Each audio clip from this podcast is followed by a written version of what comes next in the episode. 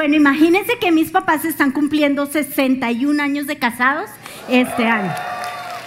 Impresionante, ¿verdad? Entonces imagínense que yo llamé a mi mamá y le dije, bueno, gordita, dime cuál es el secreto de tu éxito. Esa cosa que has hecho para durar tanto tiempo con mi papá y para aguantarte.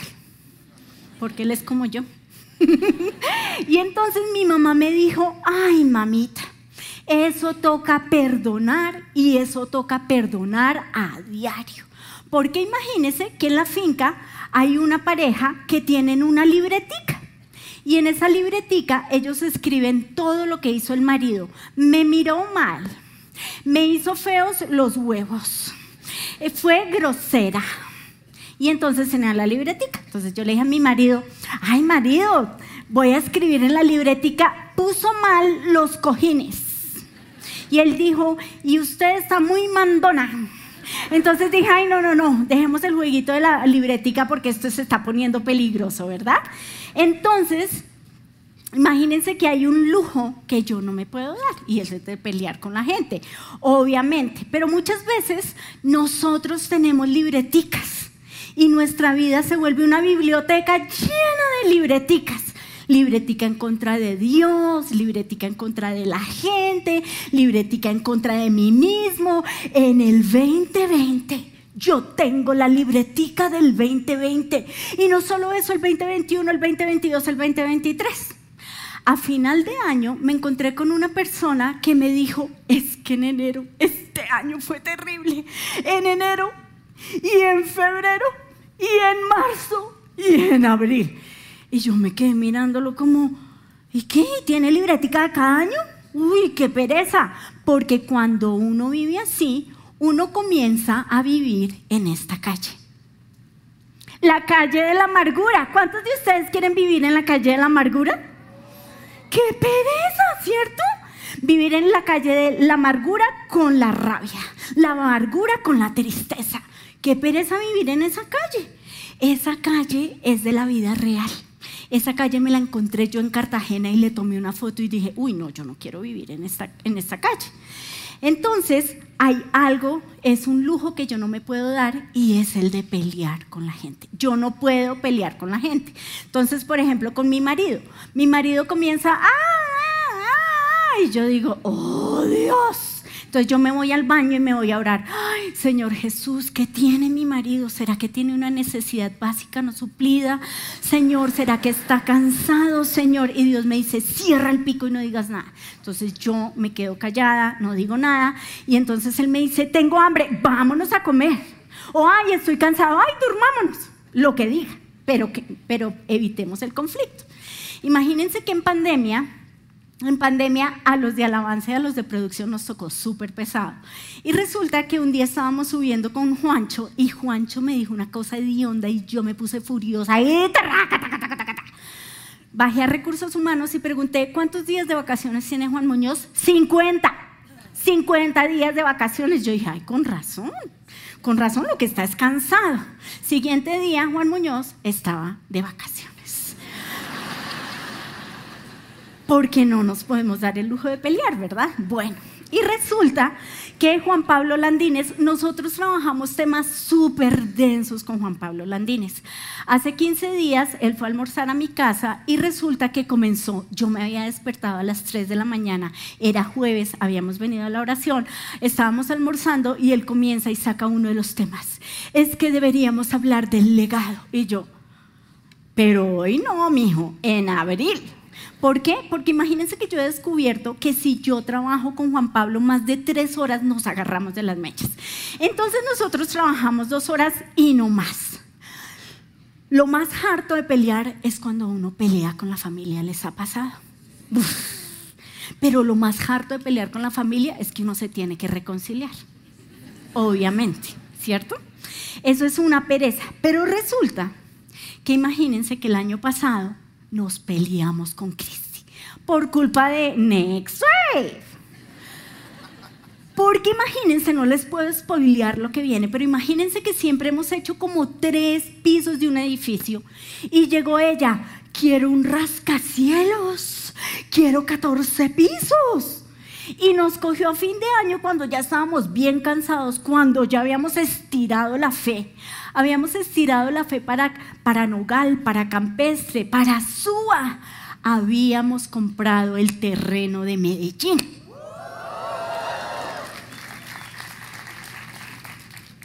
Entonces ella nos cogió cansados, sin fe, bajitos de fe. Entonces yo le dije, no, tú estás loca y nos agarramos de las mechas. Entonces, imagínense que en la Biblia yo encuentro un par de hermanos que se agarraron de las mechas y como les dije antes, con la familia nos toca reconciliarnos. Se tuvieron que reconciliar. Estos dos hermanos son Esaú y Jacob. Son unos mellizos que nacieron de Isaac. Entonces imagínense que primero nació Esaú, pero Jacob dijo, ah, no, yo no me quedo atrás y sacó la mano. Y por eso lo llamaron Jacob engañador. Entonces imagínense que ya estaban grandes y Jacob quería ser el primogénito. Entonces Jacob estaba haciendo unos frijolitos así deliciosos y llegó Esaú. Y Esaú venía caminando del campo, estaba cansado y le dijo, hermano, deme un poco de esos frijoles. Y Jacob le dijo, sí, claro, si usted me vende la primogenitura. Y Esaú dijo, listo, cójala. Él menospreció la primogenitura. Entonces ya Isaac está viejo y en este hogar ocurría algo que no debe ocurrir en nuestros hogares. Y es que Rebeca, la esposa de Isaac, tenía un hijo favorito que era Jacob e Isaac tenía un hijo favorito que era Esaú.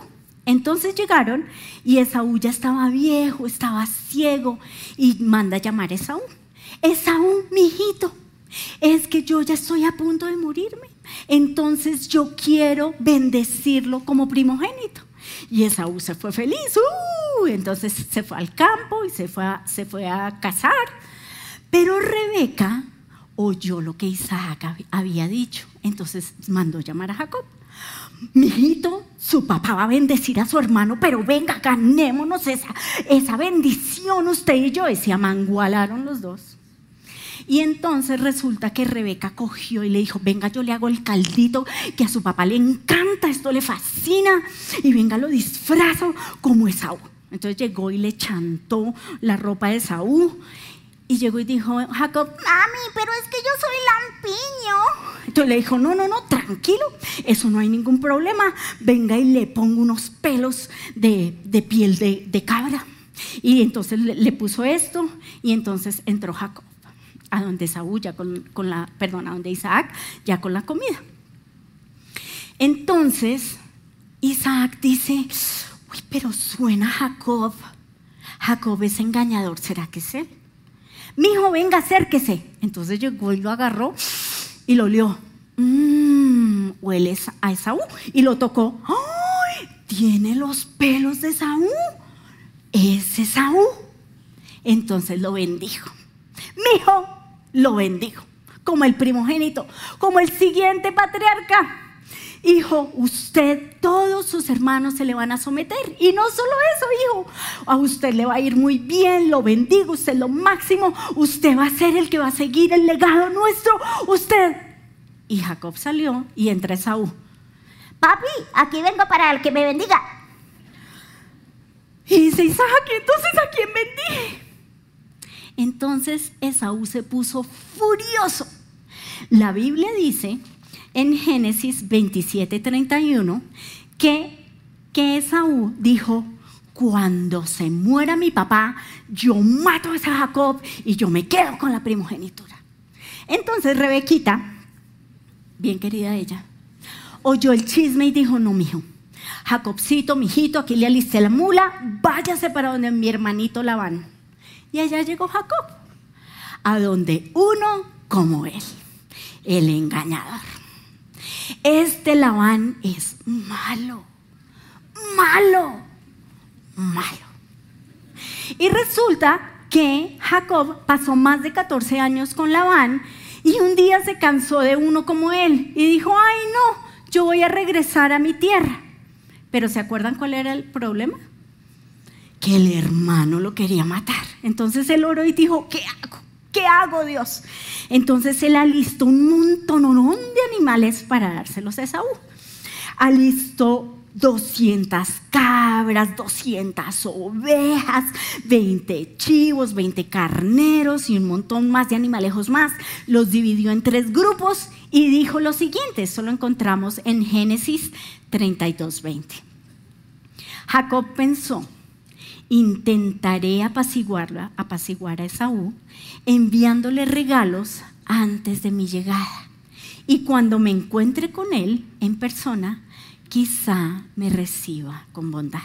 Entonces Esaú veía que pasaban y pasaban y pasaban animalejos.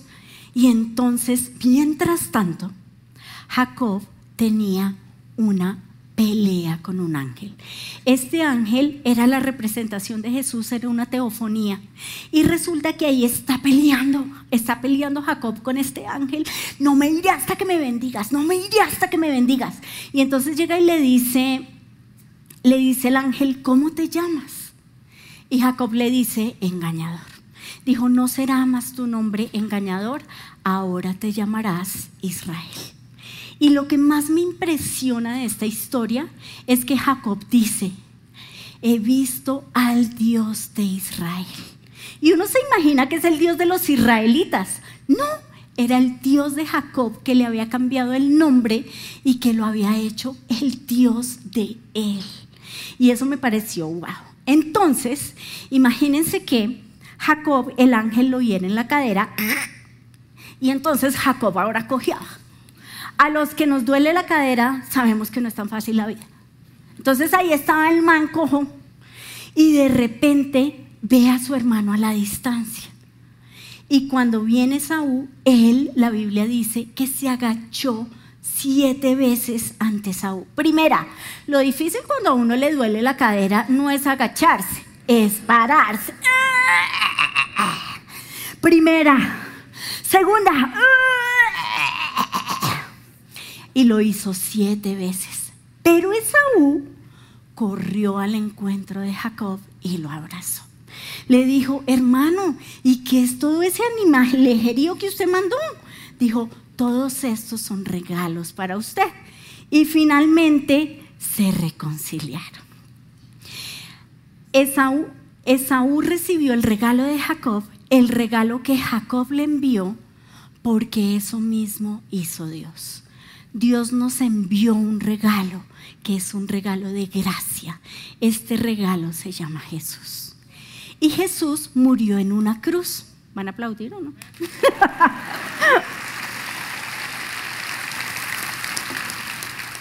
Y la cruz tiene dos sentidos. Un sentido vertical en el cual nosotros nos reconciliamos con Dios y un sentido horizontal con el cual nos reconciliamos con los que son como nosotros.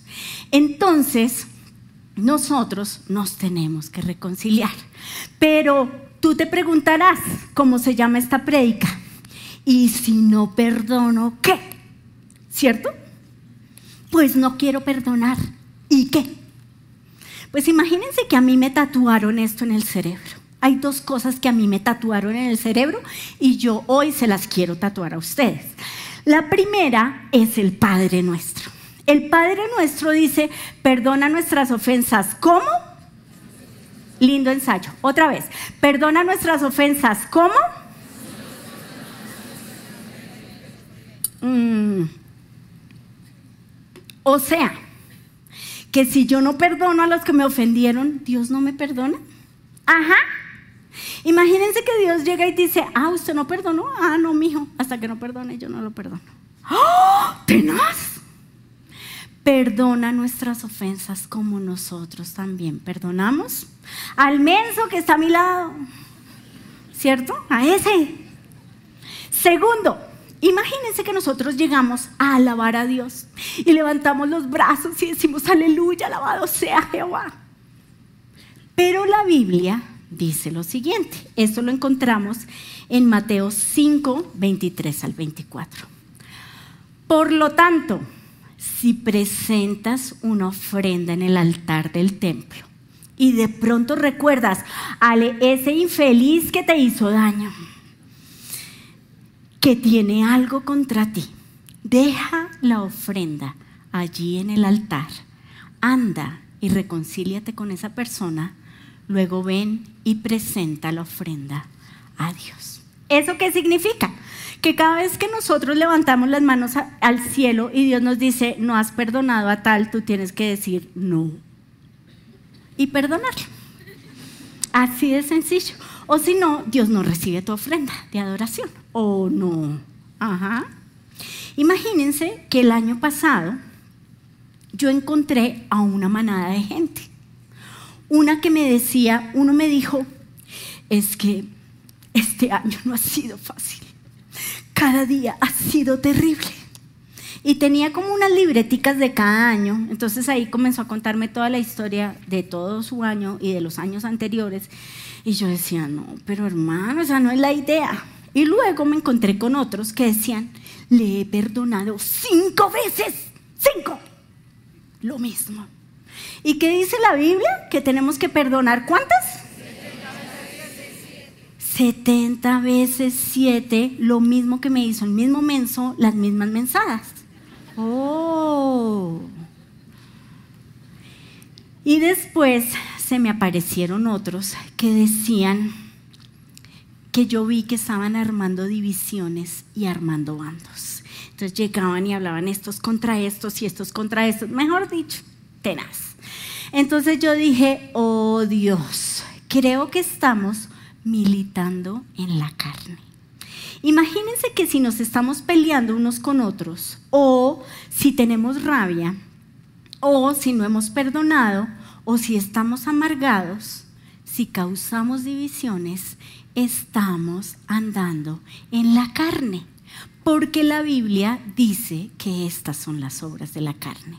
Esto lo encontramos en Gálatas 5:20, que los que militan en la carne tienen enemistades, pleitos, celos, iras, contiendas, disensiones, herejías, envidias, homicidios. Bueno, de ahí en adelante yo creo que ustedes no tienen todo eso porque yo creo que ustedes son cristianos, ¿cierto?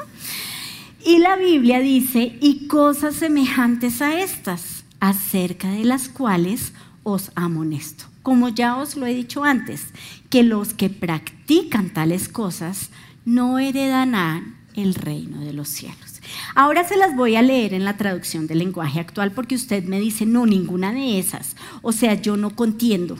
Entonces se las voy a leer en la traducción del lenguaje actual. Odian a los demás, es que la odio.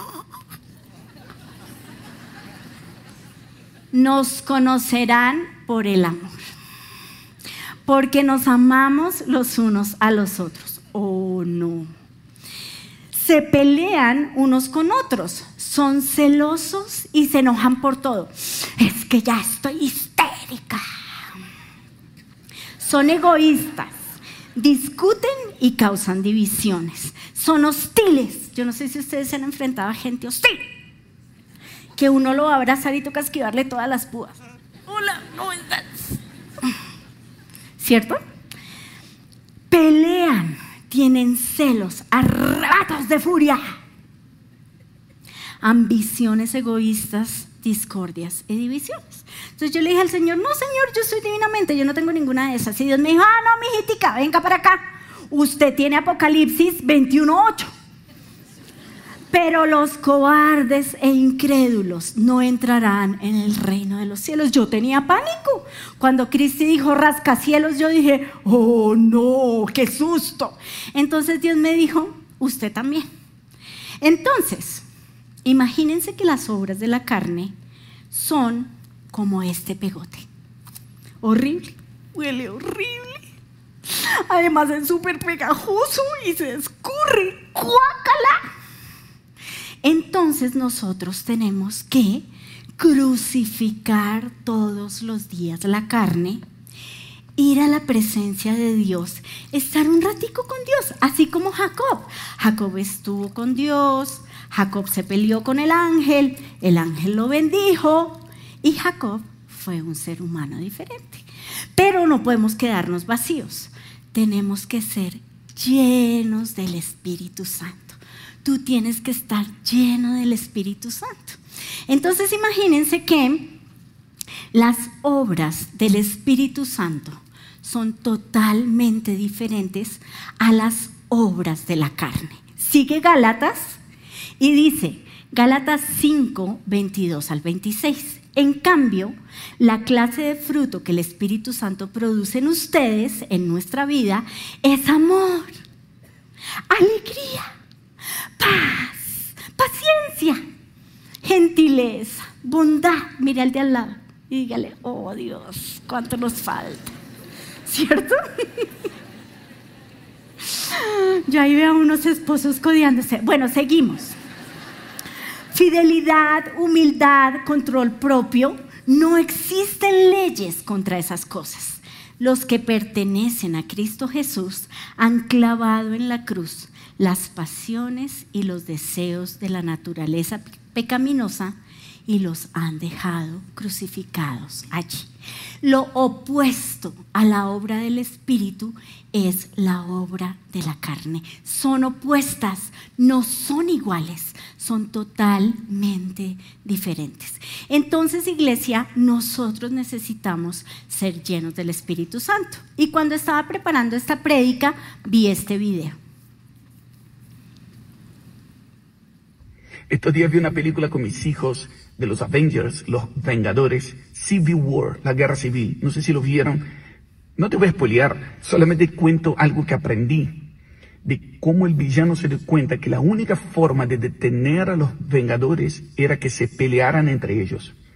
Y vi claramente la estrategia de Satanás de cómo quiere detener la iglesia haciendo que nos peleemos entre nosotros, que nos destruyamos como hermanos, quizás por pensar diferente, por formas, por denominaciones, por eh, teología y vengo a decirles en el nombre de Jesús, no vamos a pelear contra el otro, vamos a pelear por el otro, por el corazón de nuestros hermanos.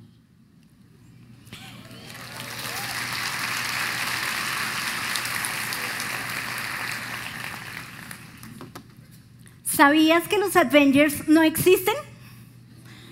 ¿Son cuento? No existen. Imagínense que en una de las sedes yo dije esto y un niño por ahí gritó, sí, sí existen amigos no existen. I'm sorry, pero tú eres un Avenger. Tú eres un Avenger. Tú eres un Avenger si estás lleno del Espíritu Santo. Tú puedes orar por enfermos y van a ser sanos. Tú puedes profetizar y traer vida a la vida de otra persona. Tú puedes levantar a otros si estás lleno del Espíritu Santo. Entonces, si nosotros le damos cabida al diablo, si estamos en la carne, entonces el que gana es el, diablo. ¿Por qué? Pues porque nos va a usar. Entonces vamos a estar diablo 1, Dios 0. ¿Qué quieres? ¿Que gane Dios o que gane el diablo? Yo quiero que gane Dios. Entonces, ¿qué pasó con Cristi? Pues nos reconciliamos. ¿Por qué? Porque yo no me puedo dar el lujo de pelear. Entonces imagínense que fuimos de vacaciones, descansamos, dormimos, después fuimos a Planet Shakers, ahí hicieron y construyeron una torre como de 14 pisos. Y yo dije, ah, no, si ellos pueden, nosotros también. Ni que fuéramos bobos, claro que podemos. Entonces vine, le pedí perdón a Cristi, a Sergio, les dije, perdónenme, yo estaba sin fe, yo estaba cobarde, pero yo vengo llena del Espíritu Santo. Y ahí vamos. Entonces,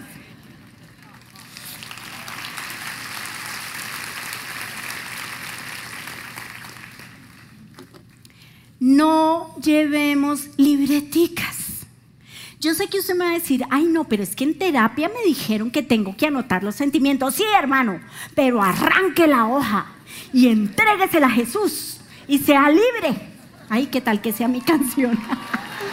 y sea libre porque no podemos vivir cargando el pasado, cargando la hostilidad, cargando las penas del pasado. Ahora, tú me vas a decir, pastora, es que lo que usted no sabe es que ese desgraciado me rompió el corazón. Yo quiero que sepas que a mí me han roto el corazón. Y no una, ni dos, muchas veces. No solo el pastor de su iglesia, que es mi marido. otros también me han roto el corazón. Pero lo que me impresiona es lo que dice la Biblia acerca de un corazón roto.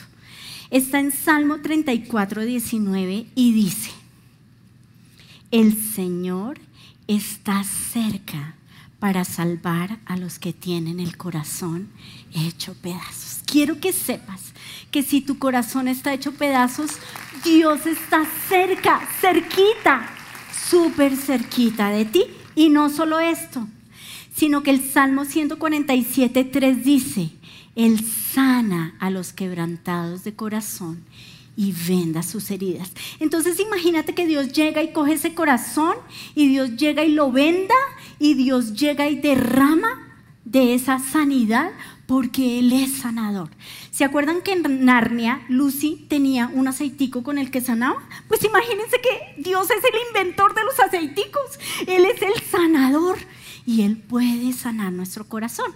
La palabra griega idomai se traduce para sanar y significa sanar, curar, restaurar. Pero la palabra hebrea para sanar aparece en Éxodo 15, 26, cuando Dios se revela con un nuevo nombre, con un nuevo título, y este título es el de Jehová Rafa, nuestro sanador. Y lo que significa Rafa es coser con puntadas hasta formar un todo. Entonces quiero que te imagines que Dios coge con puntadas y sana tu corazón y dice, sí, estás fregado. Cuando lo siento, pero mira, yo te sano. Yo cojo tu corazoncito y yo lo sano, porque yo te amo, porque tú eres mi hijo, porque tú te mereces tener un corazón nuevo, porque tú eres como yo, porque yo soy tu sanador. Y Dios toma tu corazón y puntada tras puntada lo sana. Es más, te puede poner un corazón nuevo porque Él es Dios.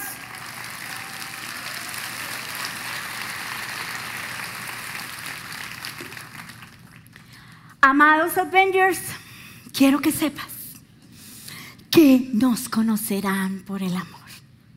Pero para eso necesitamos al Espíritu Santo. ¿Por qué? Porque no somos perfectos. Porque con el que te casaste no es perfecto, porque tus hijos no son perfectos. Y quiero que sepas algo hoy, tú no eres perfecto. Yo no soy perfecta. Por eso necesitamos al Espíritu Santo. Y la Biblia dice en Romanos 8:11, el Espíritu de Dios, quien levantó a Jesús de los muertos, vive en ustedes. Por eso eres un Avenger.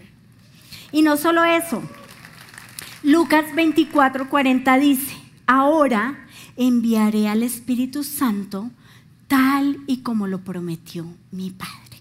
Entonces, amada iglesia, vamos a orar, vamos a perdonar y vamos a pedirle al Señor que nos dé un nuevo corazón, que sane nuestro corazón. Entonces te vas a poner de pie, vas a cerrar tus ojitos y vamos a orar. Señor, hoy te entregamos nuestros sentimientos. Hoy te entregamos, Señor, el dolor, la rabia y vas a, mirar a esa persona que tienes que perdonar. Vas a decirle, no te puedo perdonar, tú me hiciste daño. Esas palabras que me dijiste me hirieron y lo has dicho vez tras vez. Pero hoy yo entrego ese dolor al Señor. Yo le entrego al Señor la rabia. Yo le entrego al Señor la ira. Yo le entrego al Señor la tristeza.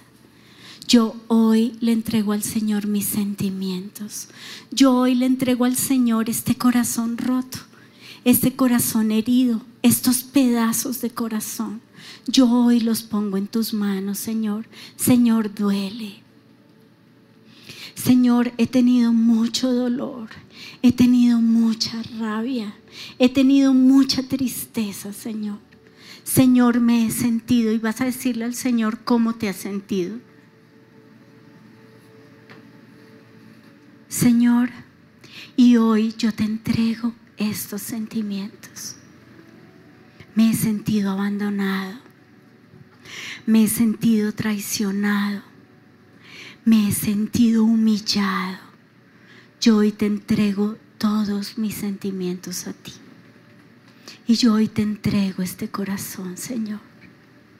Señor, pero yo hoy te pido, como dice tu palabra, que pongas un nuevo corazón. Tú dices que tú me cambias el corazón de piedra y que me das un corazón de carne.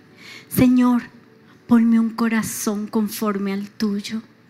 Señor, y yo hoy te entrego estos sentimientos y recibo de ti, oh Dios, perdón.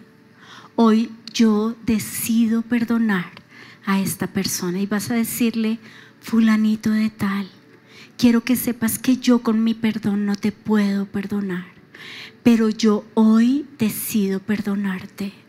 Y yo hoy decido soltarte de todo lo que te he demandado, de las demandas que he hecho.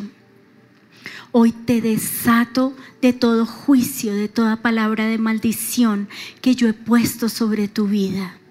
Yo hoy te desato de toda expectativa que yo he tenido en contra tuya, que he tenido que tú hagas para mí y que no has hecho.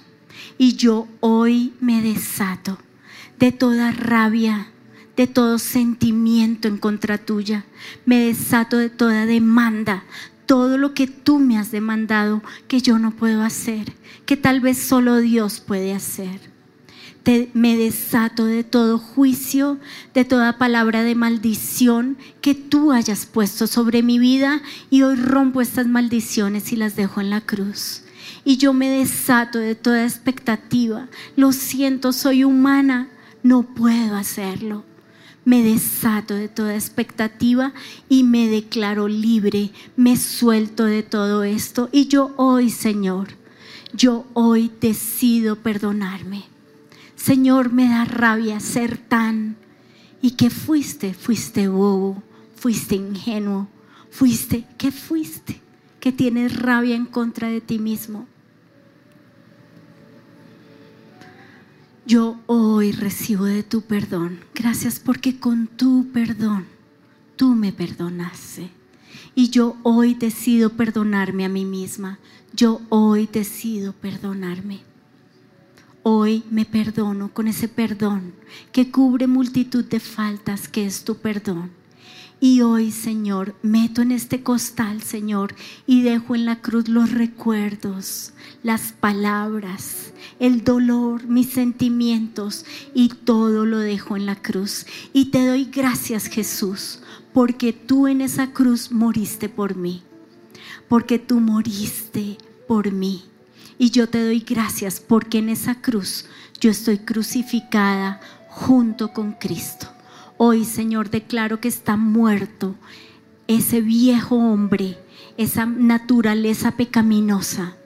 Hoy, Señor, declaro que están muertos en esa cruz mis pensamientos, mis sentimientos, mi voluntad, mi área afectiva, todo lo que soy, Señor, hoy queda clavado en esa cruz. Mis sueños, mis anhelos, eso que nunca pasó, yo lo dejo clavado en esa cruz. Y yo hoy te pido, Señor, que ya no viva yo, que ahora tú vivas en mí, que avives mis dones espirituales. Yo hoy te pido que pongas este corazón, este nuevo corazón. ¿Qué cosas mi corazón viejo que me pongas un corazón nuevo, un corazón conforme al tuyo? Yo hoy me sumerjo en ti. Yo hoy me sumerjo en ti, Espíritu Santo. Jesús, y ven a vivir en mí. Ya no vivo yo, ahora tú vives en mí. Ven y vives en mí, Espíritu Santo.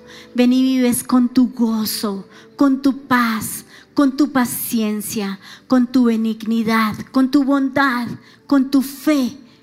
Señor, tal vez necesito fe para mis hijos. Ven, Espíritu Santo, y dame fe. Tal vez necesito que avives el gozo, que avives la paz.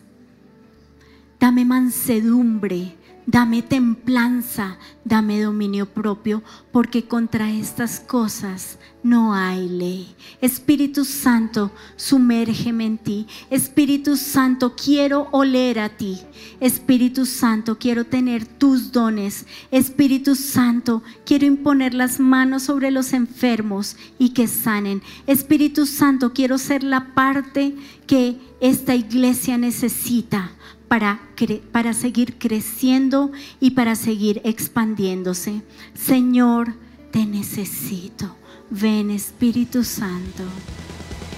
Si les gustó este video, pueden suscribirse al canal de El lugar de su presencia en YouTube. De esa manera gozará de todos nuestros beneficios.